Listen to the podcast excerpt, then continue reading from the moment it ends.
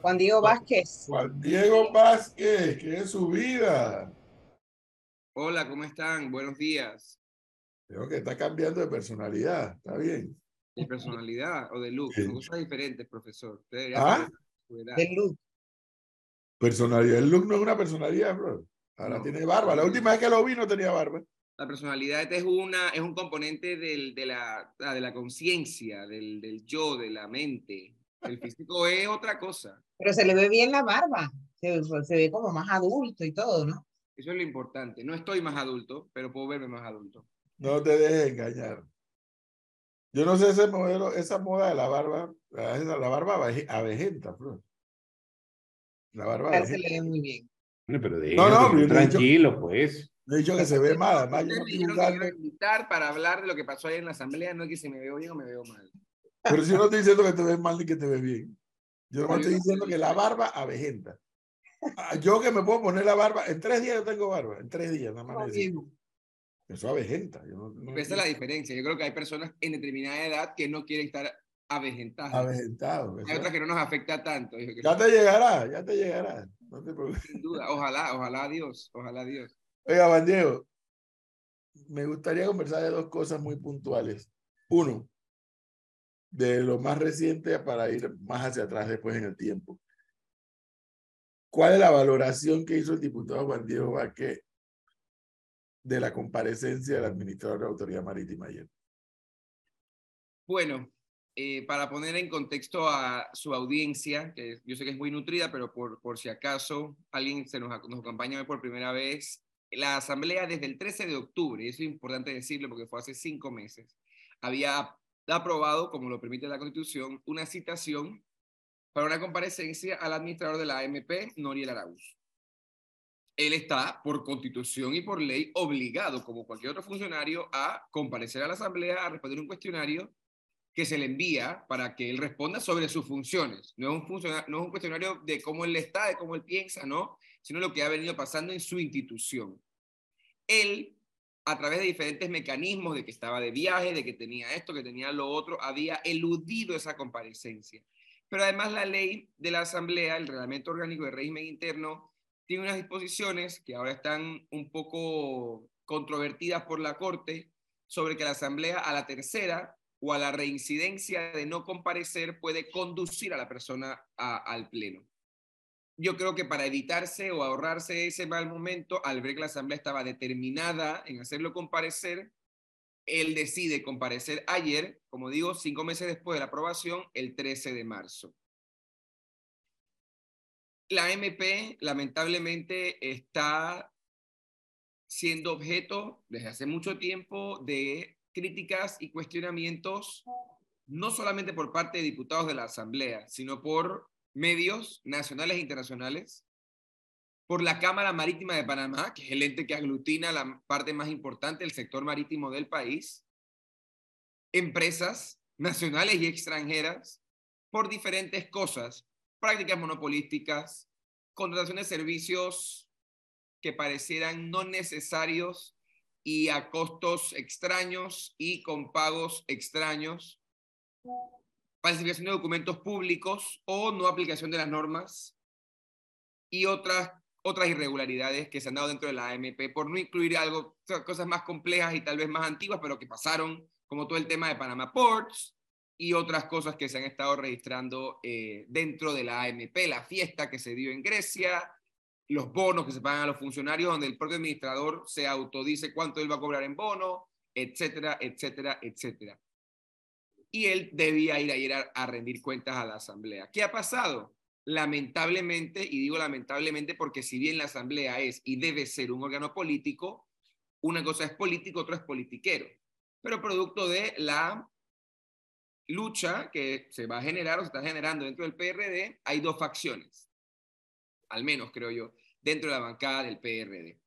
Y ayer hubo una intención de una de esas facciones de impedir los cuestionamientos al director de la MP, digamos, cuando mejor se estaban poniendo. Porque ayer él llega, arrancamos en la comparecencia, al hacer tantas preguntas, se pasó directo a los cuestionamientos de los diputados, habló el diputado Fernández de la bancada, hablé yo, iba a comenzar el diputado Luis Ernesto de la bancada panameñista, y allí es cuando a un rato de haber arrancado eso, se comienza de forma, y hay que decirlo, todo diputado sin duda, y quiero dejarlo muy claro, tiene derecho, como lo he hecho yo en otras ocasiones, a pedir que se verifique el quórum.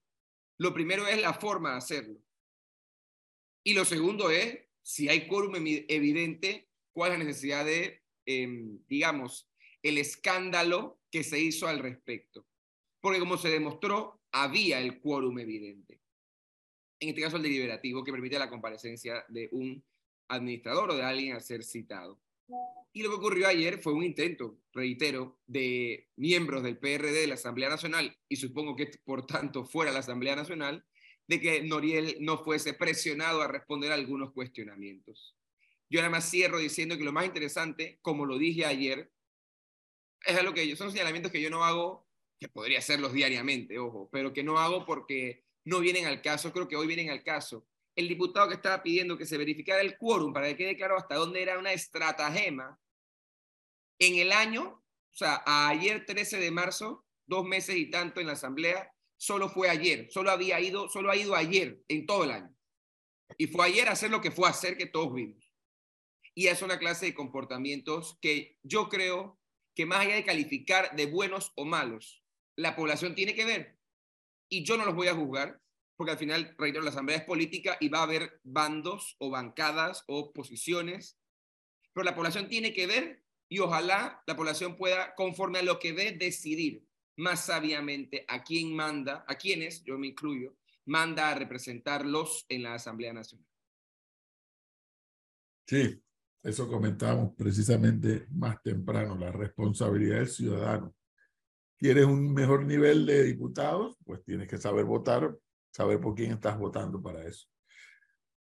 La comparecencia terminó ayer. Correcto.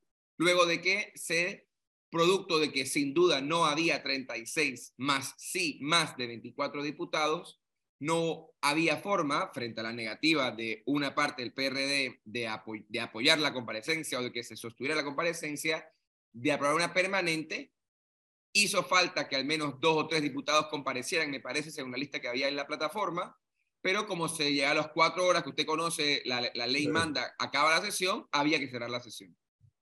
Lo interesante es que quienes quedaron sin hablar fueron de aquellos que se levantaron, porque eso es otra cosa que la gente tiene que saber, y por eso yo con mis redes personales, que creo que es lo que estamos nosotros como la bancada comenzando, hay muchas cosas en la asamblea que no se ven, pero eso tiene que verse, de nuevo, no para que yo tenga la razón o para que me aplaudan a mí, para que la gente vea, y en su casa, no en las redes, en su casa juzgue, analice lo que está pasando y sepa por quién votar porque hubo diputados, hay diputados que no van y punto, y eso hay que saberlo, porque como yo decía ayer, no van y cobran. Y hay diputados que fueron ayer a pararse e irse, e igual cobrar, y a entorpecer rendir cuentas, mientras que el gobierno es el más transparente, dice el ministro y dice no sé quién y dice no sé quién. Entonces, hay que saber quiénes son los que se paran y se van, los que atacan a un diputado para arrancar el micrófono de la mano, los que nunca van. Entonces, eso es lo que yo creo que es importante y es lo que tenemos que fortalecer de, de esa ciudad. Porque al final yo les digo con mucho respeto, tengo colegas buenos, colegas malos, colegas feos, como todo en la vida. Al final yo descanso o quiero descansar en la ciudad que reflexione sobre lo que está ocurriendo y ha venido ocurriendo y que sobre esa premisa ojalá tengamos una mejor asamblea con el pasar del tiempo y no lo que quiero yo ha venido pasando, que es una peor asamblea con el pasar del tiempo. Ok, dicho eso, el domingo pude ver que había un grupo de gente de Vamos recogiendo firmas allá por el casco antiguo. Eh, ¿Cómo va el proyecto político de cara a mayo de 2024 a propósito de mejorar el nivel de la Asamblea? Bueno, la las precandidaturas que está apoyando la coalición Vamos, la verdad, gracias a Dios, en su amplia mayoría van muy bien de los más de, ya son más de 110 precandidatos que estamos apoyando, entre los que comenzamos con ellos, que todo el país vio en su momento, y las alianzas que hemos construido en el camino en diferentes áreas del país, con nuevos precandidatos independientes, de, esa, de esos ciento y tan, más de 110, pues todo el tiempo estamos sumando nuevas personas, más del 80% están dentro de la papeleta. Es decir, están ubicados entre los primeros tres lugares, la mayoría de ellos en el primer lugar, en sus respectivas circunscripciones. Recordando que estamos apoyando más de 40 precandidatos a diputados y diputadas más de 40 representantes y más de 10 para alcaldes en todo el país. Hay casos muy particulares de mucho éxito y sin duda hay casos en los que estamos en una pelea que hay que mantener, digamos, hasta el último día, porque al final la política es así, hasta el último día, 31 de julio, y otros donde tenemos un esfuerzo importante para poder levantar a nuestros candidatos. Quiero algo muy claro, porque es bueno para la reflexión, ¿no? Y, y, ojalá por ahí podamos conversar la mañana de hoy. Y no lo digo porque sea yo, yo creo que yo he demostrado objetividad, al menos la mayoría de mi actuar como político.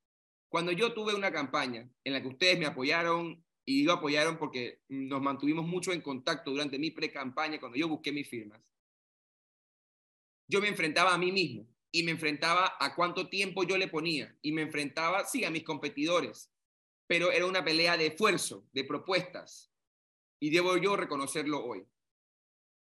Ahora los precandidatos se enfrentan al dinero.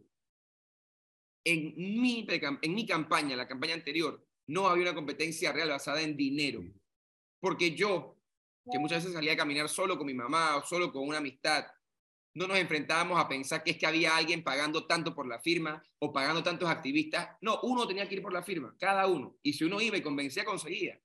Ahora hay personas en las estaciones del metro, en lugares concurridos, fuera de locales comerciales, en las calles, a las que se le paga más de 10 dólares por cada firma recogida. Ojo. Además de, por supuesto, el clientelismo que lamentablemente vemos en algunos casos y que está trabajándose eh, los procesos legales en la fiscalía y tribunal, pero la competencia ahora es mucho más compleja y lamentablemente, debo decir, mucho menos democrática que lo que era antes. Y por eso el circuito, como el circuito 8-6, Panamá Este, antiguo 8-10, estuvimos de primeros y ahora estamos cuartos. Producto de que la madre de una precandidata presidencial, ahora con el apoyo de los activistas que esta tenía para su campaña presidencial, precampaña presidencial, nos rebasa. Y son cosas que es difícil enfrentarse, pero que hasta el último día vamos a estar trabajando para ver cómo logramos que buenas personas estén en una papeleta tan importante como la diputada en Panamá Este, que necesita nuevas figuras en la Asamblea Nacional. Juan Diego. Eso me lleva a la siguiente pregunta, Juan Diego, antes de, que Gonzalo le haga la pregunta, es, bajo esa perspectiva, aquí en, en Panamá en directo y en 5 a las 5, yo creo que hemos entrevistado un alto porcentaje de los, de los precandidatos de Vamos. Así es. Y la gran mayoría, tengo que decirlo, me ha impresionado muy bien. No solamente porque son jóvenes profesionales, la mayoría, sino todos, sino porque gente, gente joven, muchachos y muchachas, hombres y mujeres, pues, que además sus ideas, con las que no necesariamente tienes que estar de acuerdo, pero sus ideas son sustentadas por ellos y son con ideas muy bien hilvanadas. Ustedes habrán analizado o en algún momento van a analizar que llegado el periodo y termine el cronograma de la, de la firma y logran que varios de sus candidatos, si no todos, estén entre los tres, de diputado, alcalde, representante, etcétera. ¿Podría llegar un momento que algún partido se les acerque a decir, hagamos alianza? Bueno, preguntarnos a nosotros si un partido se nos puede acercar, eh, yo creo que con respecto a usted me es una pregunta mal formulada. Habrá que preguntarle a ellos si se quieren acercar o no. Y lo que yo sí le puedo decir con total certeza es que partidos o líderes de partidos políticos ya se han acercado eh, con arrancar conversaciones con esa intención. Lo que yo le puedo decir, y usted lo formuló muy bien en su pregunta, nuestra responsabilidad y compromiso como coalición, los precandidatos y para con el país, es hasta el 31 de julio de este año, si Dios lo permite, salir a buscar esas firmas y lograr lo que usted planteó, que es que todos los precandidatos entren a la papeleta. Ese es el objetivo de la coalición Vamos, que es llevar buenas personas a la papeleta y ojalá de la papeleta a los cargos que están buscando, para poder trabajar en pro del país.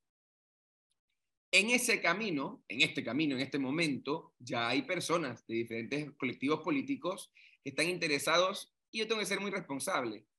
Hay lugares específicos donde son circunscripciones tal vez muy pequeñas, corregimientos pequeños, alcaldías en específico, sobre todo, debo decirlo, donde entendemos que si no se apoya a la mejor figura, va a quedar una mala figura actual. Mi opinión, ojo, yo no estoy diciendo que la gente tiene que pensar igual que yo. Y pongo un ejemplo aquí muy, muy claro. Y no solamente hablo de, de, de hablar entre independientes y algunos partidos, sino entre independientes, que como usted sabe somos varias opciones, también estamos conversando. Pero ya muchos hemos conversado, muchos líderes políticos del país estamos conversando. No podemos ir divididos a una elección por la Junta Comunal de San Francisco. Y lo dejo muy claro. Porque al menos yo, y sé que un sector importante de esa, de esa población, que ojalá lo demuestre así en las urnas, no está contenta con la actual administración que tiene más de 20 años de estar allí. Pero si vamos divididos, como el PRD lo ha hecho históricamente, nos va a vencer a partir de esa división. Entonces, hay espacios donde sí estamos conversando para entender cuál es la estrategia más correcta y de cara a la ciudadanía para poder asegurar que buenas personas alcancen esas posiciones. La coalición, y termino con eso, está en un proceso interno, interno, repito, de evaluar cuál debe ser nuestro rol y sobre qué se van a tener, miren, sobre qué se van a tener esas conversaciones, por lo que no se han tenido ninguna conversación, ni ninguna alianza, ni ningún coqueteo, porque estamos primero decidiendo cómo lo vamos a plantear. Porque cierro con algo que lo he dicho aquí varias veces, no vamos a aliarnos, es que Gonzalo me cae bien, Gonzalo tiene un partido, me voy a aliar con Gonzalo. Flor votó conmigo y Flor es mi amiga, me voy a aliar con Flor porque, bueno, Flor es buena gente y Flor va a ganar, eso yo me alío con Flor. Queremos, si nos vamos a sentar a conversar sobre nuestros puntos en común, es sobre eso. ¿Usted qué piensa sobre la Caja de Seguro Social? ¿Qué pienso yo de la Caja de Seguro Social? ¿Podemos estar de acuerdo en esto, sí o no? Y sobre esa base, poder conversar hacia adelante. Pero fíjese que usted trae a colación el ejemplo de San Francisco. Y ese cónclave que ya vimos en redes, en donde todos los precandidatos independientes están sentados, como usted dice, va a estar definido y van a buscar al final una coalición para poder derrotar al yugo que tiene el PRD en ese sector. La pregunta es, ¿cómo van a escoger a ese candidato unitario? ¿Lo van a escoger por quien llegue primero en la recolección de firmas? Lo van a recoger en una mesa, en un almuerzo? ¿Cómo lo van a escoger, buen Diego? Esa es una excelente pregunta. Lo que yo te puedo decir es que yo no estuve en esa reunión.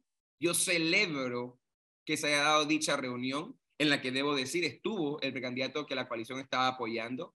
Yo creo que en esa, en esa elección yo tengo la madurez y la responsabilidad de reconocer hay buenas ofertas más allá de la que yo estoy apoyando, que sin duda creo es la mejor. Y yo creo que decirte hoy cómo se va a decidir sería mentirte. Lo que sí te puedo decir, y eso te puede responder en parte, es que yo creo que por respeto a la ciudadanía debe ser de la forma más democrática y más objetiva posible. Ahora, esa objetividad va relacionada, y disculpe que sea decisivo, porque esto nos puede llevar o nos traslada a lo que puede ser eh, la presidencia eh, o alguna diputación. Y tiene que ver con, ustedes se van a medir en encuestas o se van a medir por la cantidad de firmas recolectadas? Nosotros hoy, producto además de que no estamos concentrados en hacer política a través del dinero, no contamos con los recursos para pagar una encuesta. Yo sin duda entiendo que a muchos de nuestros líderes los están midiendo en encuestas, pero si yo le enseñara a usted las encuestas que luego de mi elección yo vi del día antes de la elección sobre mis resultados, usted se cae para atrás. Claro. Entonces, yo creo que nosotros vamos a buscar, al menos entre independientes, ojalá si sea el caso, no puedo hablar, no hablar más que por mi grupo, em, vamos a buscar, reitero, la forma más objetiva y democrática de hacerlo, entendiendo que el proceso de búsqueda de firmas es una forma muy buena de medirse, pero cuenta con los vicios que ya comenté en esta entrevista y en el pasado, y que además el saber mover los votos en la elección y el, la capacidad de aguantar una campaña que va a ser compleja, con altas y bajas, debe ser lo que más nos, nos nutra, pues, o nos, o nos dé luces de cómo decidir a quién apoyar cuando haya que, digamos, decirle a alguien, oye, mejor tú ves suplente, tú vas principal, hay que apoyar esta opción porque es mejor, etc.